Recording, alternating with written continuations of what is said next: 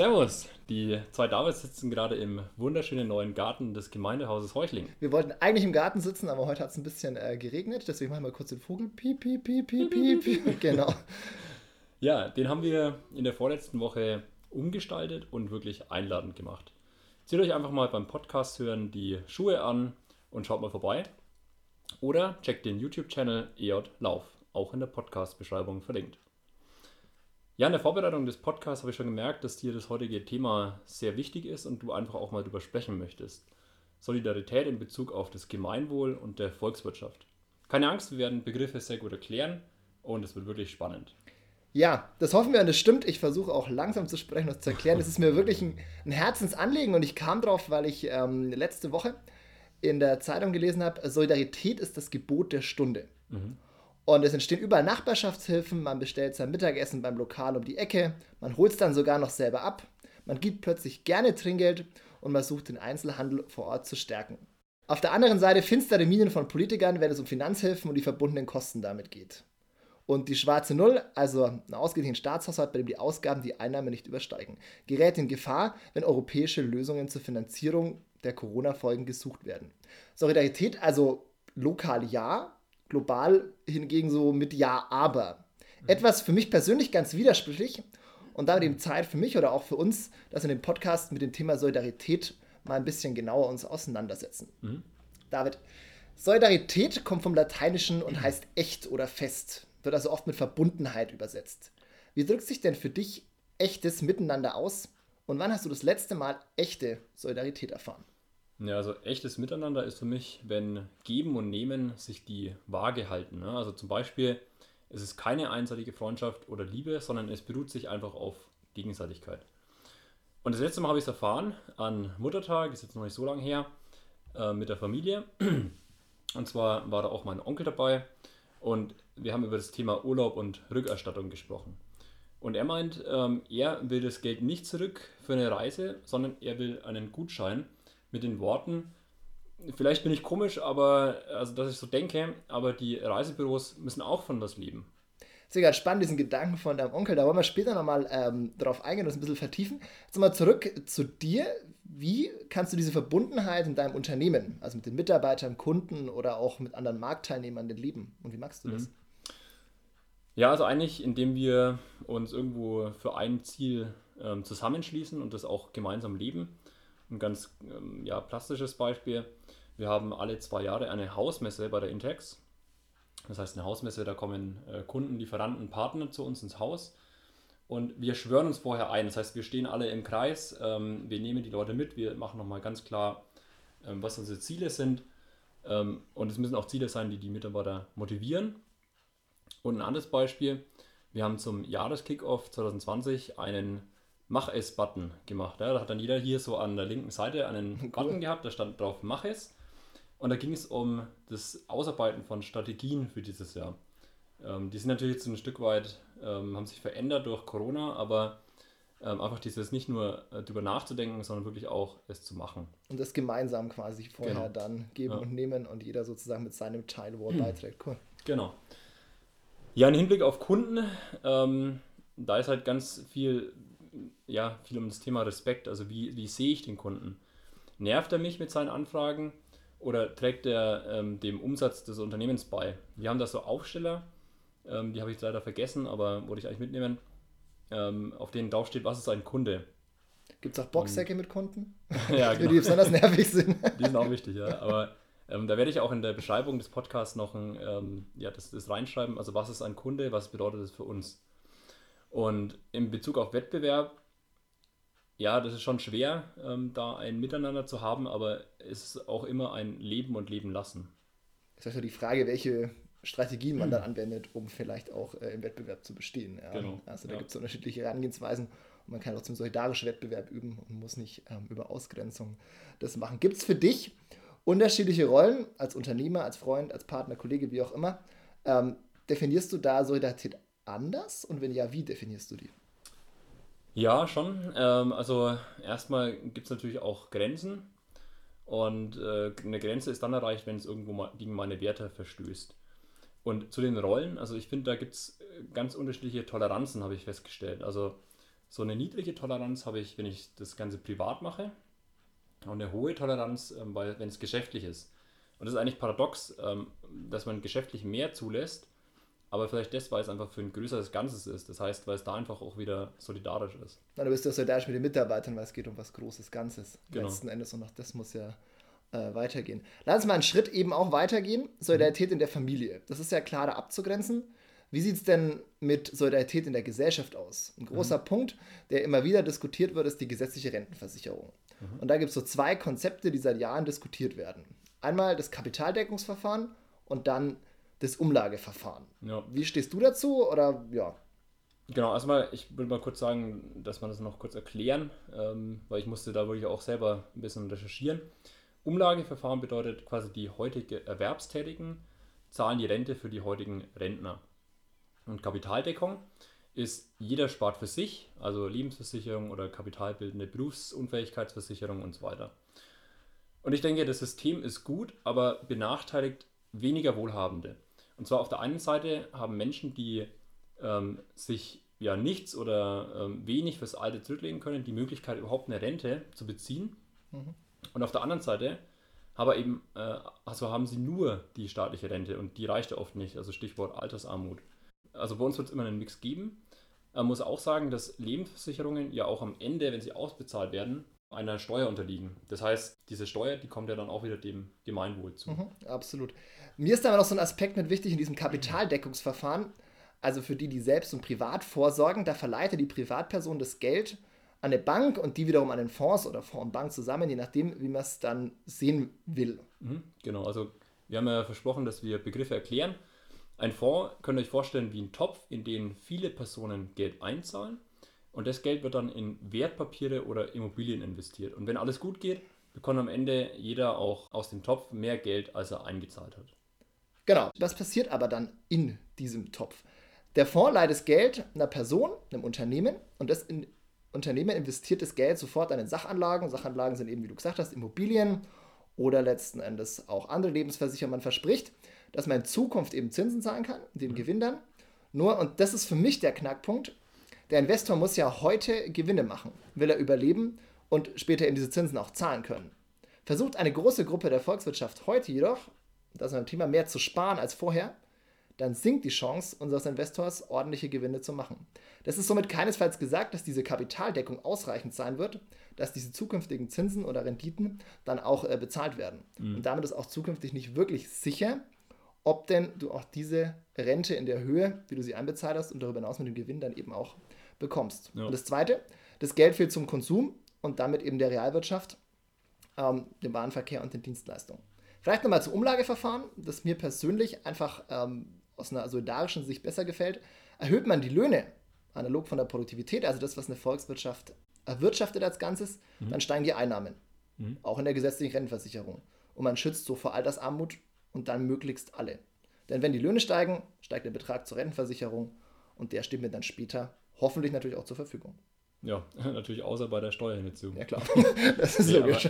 Ich denke, genau das sehen wir, dass gerade so Steuerhinterziehung einfach nicht solidarisch ist und wie man damit konkret der Gesellschaft auch schadet. Ich habe vorhin den gesellschaftlichen Ausgleich angesprochen. Welche Rolle spielt da die Rentenversicherung? Naja, für mich ist die Rentenversicherung schon sehr, sehr wichtig, denn sie schafft diesen gesellschaftlichen Ausgleich unter anderem durch die Mindestrente, nämlich für die Leute, auch umgelegt natürlich über Steuermittel dann, die sich es eben nicht leisten können, privat vorzusorgen. Das heißt, eine Erhöhung vom Mindestlohn kann auch dort Abhilfe schaffen und würde so diese Umverteilung begünstigen. Ich bin der Meinung, Lohnerhöhungen sind die beste Vorsorge auch fürs Alter. Und ich denke, aus volkswirtschaftlicher Sicht soll man sich immer vor Augen halten, dass Sparen immer eben auch Nachfrageausfall bedeutet. Mhm. Weil man Einkommen eben nicht für den Konsum aufwende. Das mag für einen Einzelnen gut sein, wenn ich was spare, habe ich es auf dem Konto und kann es später ausgeben. Aber wenn alle sparen, ist das für eine gesamte Volkswirtschaft eher problematisch, weil mhm. es eben nicht nachfragewirksam wird und dann wiederum fehlt. Ja. Wobei man auch nicht vergessen darf, dass äh, Lohnerhöhungen und Anhebung des Mindestlohns auch immer eine Erhöhung der Preise mit sich zieht. Also wenn ich als Arbeitgeber mehr Lohn bezahle, schlage ich das Ganze auch eins zu eins auf die Verkaufspreise auf. Das heißt, die Volkswirtschaft, also volkswirtschaftlich betrachtet, äh, kann auch nicht mehr konsumiert oder gespart werden. Absolut. Und was die Inflation betrifft, da vielleicht, und da gebe ich dir auch recht, wenn Preise und Löhne quasi gleichzeitig steigen, dann bleibt am Ende nicht viel über. Mhm. Aber dadurch, dass die Gewerkschaften immer langsamer verhandeln, mal länger ja. brauchen, also schlägt es nicht eins zu eins quasi um und damit hast du dann real schon immer zumindest was für, für die Löhne auch äh, zum Ausgeben. Ja, stimmt. Du hast gerade erwähnt, dass Sparen ja der Volkswirtschaft nicht gut tut. Was passiert, wenn alle dann das Gegenteil machen, also Konsum ohne Ende. Für eine Volkswirtschaft als Ganzes wäre das natürlich äh, überragend mhm. ähm, und gar nicht schlecht, aber für den Einzelnen ist es eben nicht gut. Denn ich muss mich ja absichern, ich brauche Rücklagen, wenn mein Auto kaputt wird, wenn ich nur einen Kühlschrank brauche, was auch immer. Ich glaube, man muss weiterdenken und sagen, okay, wenn der Einzelne spart, eben wegen Altersvorsorge, Urlaub, was auch immer, dann muss sich jemand finden, der sich in der gleichen Höhe verschuldet. Mhm. Denn alle können aus volkswirtschaftlicher Sicht nicht sparen. Oder anders formuliert, ja, so ein bisschen betriebswirtschaftlich affines, wenn Privatsektor spart, also Unternehmen, Privatpersonen, dann muss ein anderer Sektor, und da gibt es eben noch den, das Ausland oder den Staat, mhm. in der gleichen Höhe verschuldet sein. Das ist einfache Buchhaltung. Buchhalterisch, jeder Forderung steht eine Verbindlichkeit gegenüber. Okay, ich denke, das sollte man mal kurz erklären. Du hast gesagt, die Vermögen des einen sind gleichzeitig die Schulden der anderen. Richtig. Und ähm, auch noch dieser buchhalterische Zusammenhang. Und zwar wer schon mal von Forderungen und Verbindlichkeiten gehört hat, versteht es sicherlich besser. Wenn nicht, letztlich ist es so, äh, wenn der Staat oder Unternehmen Geld erhalten sollen, weil ich zum Beispiel etwas verkauft habe, dann habe ich offene Forderungen. Also fordere Geld von jemand anders. Wenn ich dagegen Geld bezahlen muss, dann habe ich eine Verbindlichkeit gegenüber jemandem. Also mein Vermögen, meine Forderung, sind die Schulden, also Verbindlichkeiten eines anderen. Richtig. Und ich glaube, genau diesen neuen Blick brauchen wir, der genau diese Thematik auch ein bisschen in den Mittelpunkt rückt. Denn Solidarität, das fand ich einen sehr interessanten Gedanken, hat immer ein Gegenüber. Mhm. Und ich muss eben die Konsequenzen meiner Entscheidungen mitdenken. Und wir leben in einer weltweit vernetzten Wirtschaft oder einem Wirtschaftssystem. Und ich denke, wir müssen uns klar werden, dass eine Entscheidung, die wir jetzt als Einzelner treffen oder dann als ganze Volkswirtschaft, Auswirkungen wiederum auf einen anderen Teil der Volkswirtschaft hat und damit mhm. ganz konkret andere Personen. Mhm. Sprich, wie wir es gerade gesagt haben, die Vermögen des einen sind gleichzeitig die Schulden der anderen. Das mhm. heißt, es besteht eben immer dieser buchhalterische Zusammenhang der aus meiner Sicht häufig vergessen wird. Am besten wäre es, wenn natürlich alle sparen würden, aber das funktioniert halt einfach nicht. Ja, und manchmal macht der Konsum auch Spaß. Ja, dazu abgesehen, genau. Ja, kannst du kurz an einem Beispiel erklären, warum der Staat gerade jetzt Schulden aufnehmen muss und das dann und was das dann auch noch mit Solidarität zu tun hat?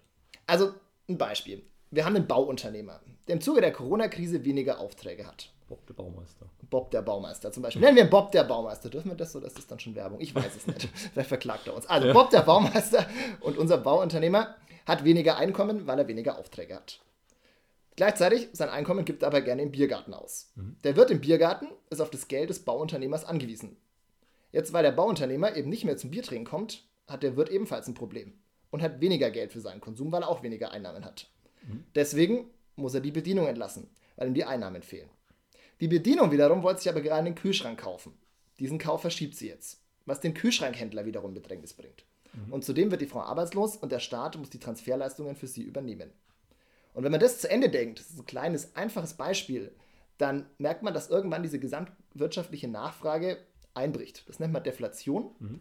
Wenn jetzt aber hingegen der Staat den Bauunternehmer unterstützt und sagt, hey, das, was dir jetzt an Einkommen fehlt, kann in Zeiten des wirtschaftlichen Abschwungs eben der auch weiter in den Biergarten gehen und die Situation verschärft sich nicht so. Man könnte auch sagen, man unterstützt jetzt den Biergartenbesitzer, das ist dann eine Frage, wie mhm. man da rangeht. Aber gleichzeitig sinken Steuerannahmen vom Staat, das heißt, er kann es auch nicht über Steuermittel finanzieren, das heißt, er kann sich eigentlich bloß verschulden, um die Wirtschaft in diesem Maße sozusagen äh, dann aufrecht zu erhalten. Ja. Voraussetzung dafür, klar, das Einkommen vom Bauunternehmer muss natürlich auch in den Biergarten fließen.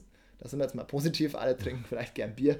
Ähm, das ist schon klar, wenn das Einkommen wiederum sparen würde, dann wäre der Effekt natürlich gleich null. Genau, aber jetzt, wo sie offen haben, denke ich, geht auch jeder mal in den Biergarten. Absolut. Wieder. Also die Biergartenbesitzer hoffen wir mal, dass die jetzt da ein bisschen geschützt sind. Genau. Das heißt, Ziel ist es eigentlich, über diese höheren Staatsschulden sozusagen eine Deflation mit all ihren Auswirkungen zu verhindern. Und so die Vollauslastung der Produktivität, und da gehört auch der Biergarten dazu, man glaubt es nicht, aber auch Dienstleistungen sind produktiv, eben zu sichern. Und im Zuge der Corona-Krise und der Vernetzung aller Volkswirtschaften auf europäischer Ebene, das wissen wir alle, ähm, ist es eben auch für Gesamteuropa notwendig. Mhm. Ja, sehr anschauliches Beispiel zu dem Thema mit dem Bob. Solidarität ist also mehr als die Summe der Einzelentscheidungen und muss einfach dann auch im Ganzen gedacht werden. Wie siehst du es aktuell im Zusammenhang mit der EU? So wie es dem Bob in Deutschland geht, gilt es natürlich auch für den Bobo oder für den El Bobo in Italien, in Spanien oder wo auch immer. Ja. Es geht in der aktuellen Situation für mich um den Fortbestand der Europäischen Union mit all dem Positiven. Wir können reisen, momentan jetzt nicht, aber hoffentlich bald wieder. Mhm. Es ist auch Völkerverständigung über die ganzen Auslandssemester und so. Es ist auch ein Friedensprojekt, nicht, das, mhm. nicht zu Beginn auch letzten Endes, wo es war. Und das steht für mich auf dem Spiel, wenn wir jetzt anfangen, unsere eigenen Schäfchen so ins Trockene zu bringen und eben nicht solidarisch auch mit der Europäischen Union, mit den Nachbarländern eben zu sein. Ganz konkret sind es für mich vier Punkte. Das eine, wir müssen aus dem Kopf bringen, dass eine Politik des Sparens vom Staat immer das Beste ist. Ähm, das zweite, gemeinsame europäische Staatsanleihen, also gemeinsame Schulden. Mhm. Ja? Und daraus eben die Konjunktur und die Stützung der gesamteuropäischen Nachfrage, also alle äh, Bobos und Bobs ähm, in Europa. Und das verbunden vielleicht noch mit dem größten Wunsch, dass wir dieses Thema Nachhaltigkeit uns ja gerade wichtig ist, mhm. eben mit einem Green New Deal, eben auch die Bereiche anzugucken, die wir jetzt ausbauen könnten und da Nachfrage zu schaffen, nämlich grüne Energien, ja. ähm, Landwirtschaft, die sich um, umbauen kann dahin. Also das auch zu nutzen wirklich ähm, mhm. und da diesen Wandel zu unterstützen. Ja, um, aber auch nicht äh, nur eben alte Industrien jetzt zu unterstützen, also wie jetzt zum Beispiel die Automobilindustrie, auch wenn es natürlich für uns eine sehr wichtige Industrie ist, aber ähm, da habe ich auch von äh, vielen Bekannten jetzt gehört, naja, warum stecken wir das Geld, das wir jetzt da reinstecken, nicht einfach in nachhaltige. Ja, aber ah, das ist tatsächlich der spannende, der spannende Konflikt oder auch die Fragestellung, weil Deutschland halt die Automobilindustrie seit Jahren hofiert. Ja, das muss man ja. so stellen was sagen. Und das tatsächlich so viel mhm. dran hängt, dass sich da keiner rantraut. Mhm. Aber es ist eine Frage der Zeit aus meiner Sicht auch, ja. dass wir daran müssen. Also die Frage wirklich, welche Industrien unterstützen mhm. wir auch? Ja, ja klar. Wobei man auch sagen muss, einfach, sie ist super wichtig für uns. Absolut. Also das, das ist ja genau dieser Punkt. Das merken wir ja schon. Was für den einen gut ist, ja. ist für den nächsten halt wieder Konsequenzen und umgekehrt. Also da ist Solidarität im Großen und Ganzen ganz schwer mhm. auch tatsächlich volkswirtschaftlich für alle Betroffenen zu fassen. Ja, das stimmt. Ja, in den letzten Minuten haben wir uns von der Betriebswirtschaftslehre, das ist so mein Gebiet, zur Volkswirtschaftslehre, das ist ein David sein Gebiet, aus dem Studium vorgetastet.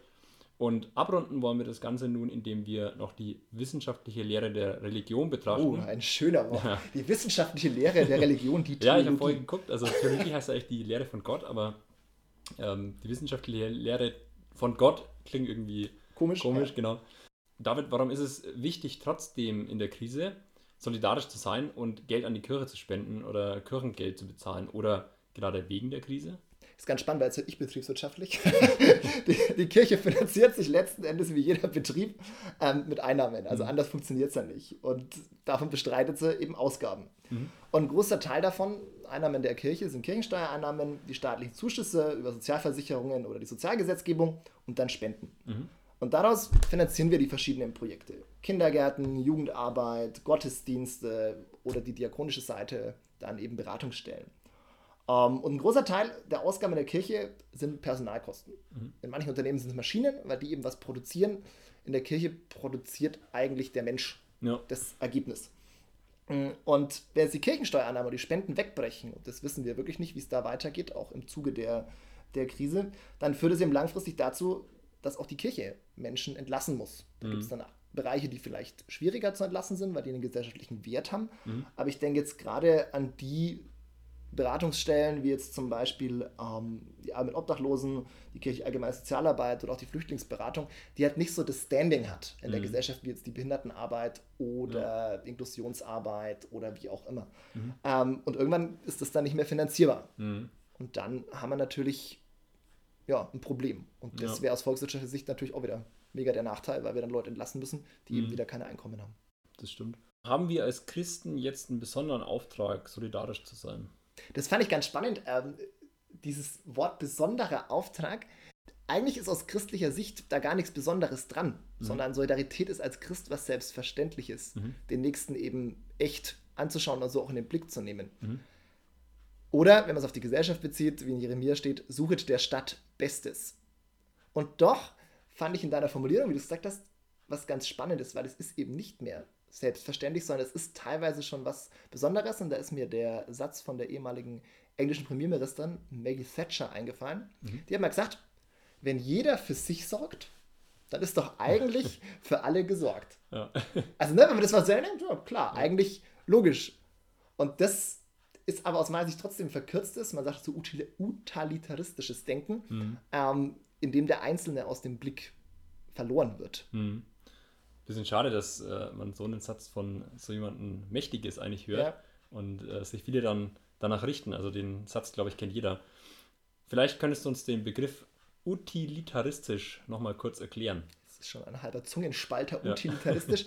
ähm, der Gedanke dahinter, dass das Wohl aller höher Mhm. steht als das einzelne Wohl. Man kann es ganz praktisch machen. Ähm, das Thema Herdenimmunität.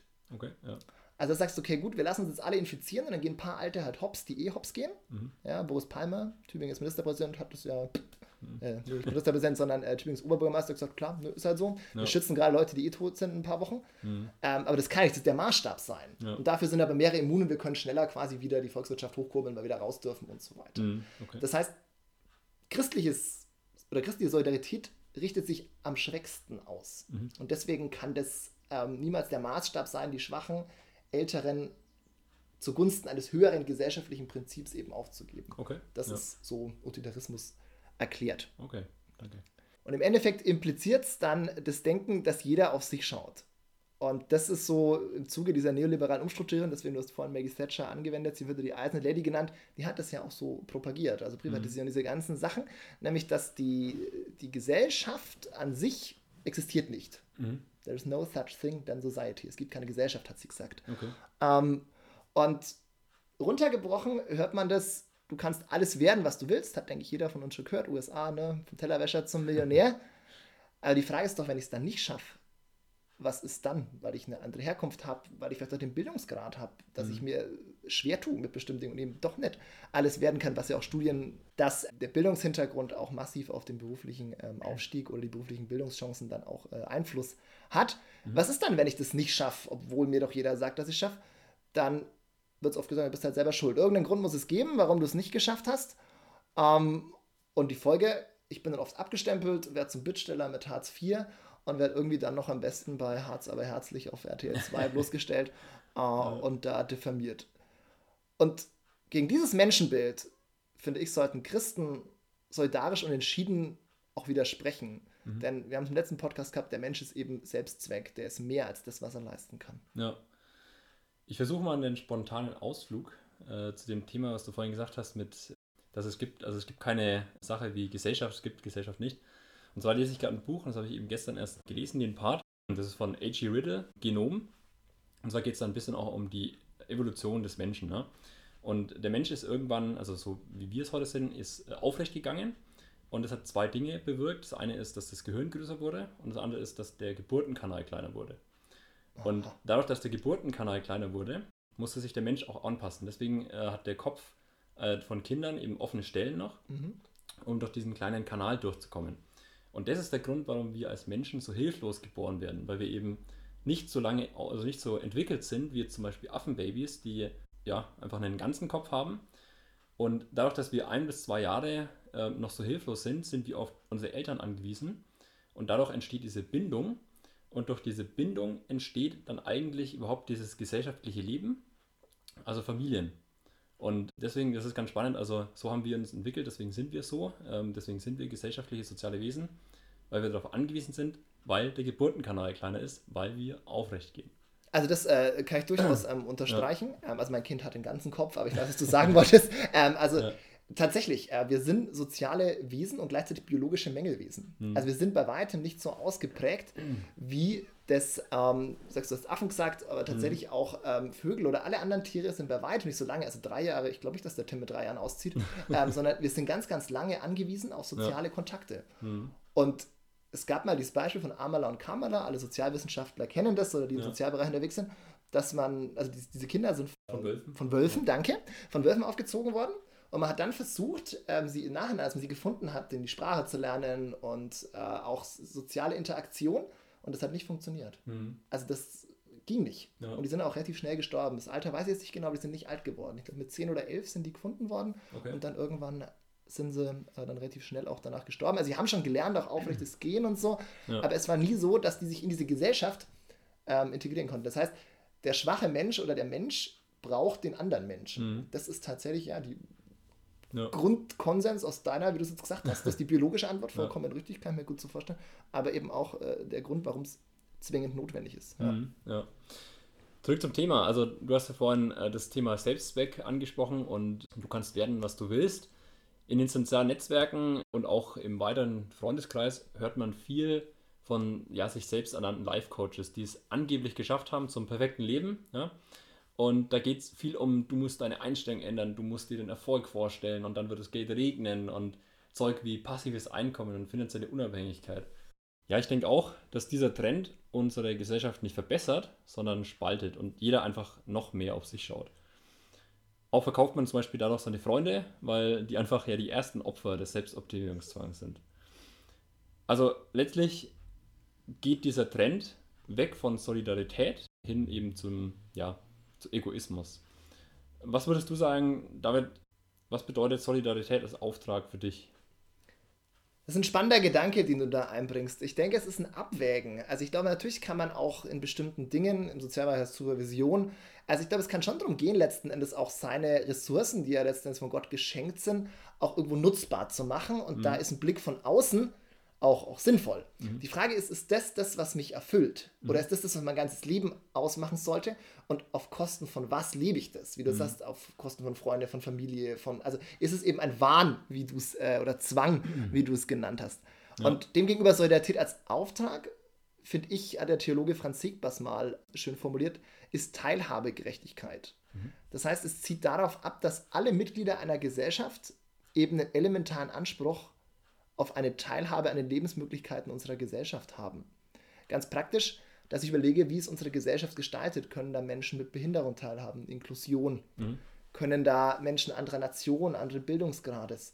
Und das nicht nur auf eine Gesellschaft an sich bezogen, sondern die Gesellschaft ist ja immer nur so ein fiktiver Begriff, sondern das sind ja einzelne Unternehmen, einzelne Stellen, die Kirchen, also wie auch immer. Wie kann das da ganz konkret gelebt werden? Also wie sind da die unterschiedlichen Milieus oder wie man es dann nennen will. Andere sprechen auch dann von Klassen, ja, mhm. kann man dann sagen, wie man es möchte.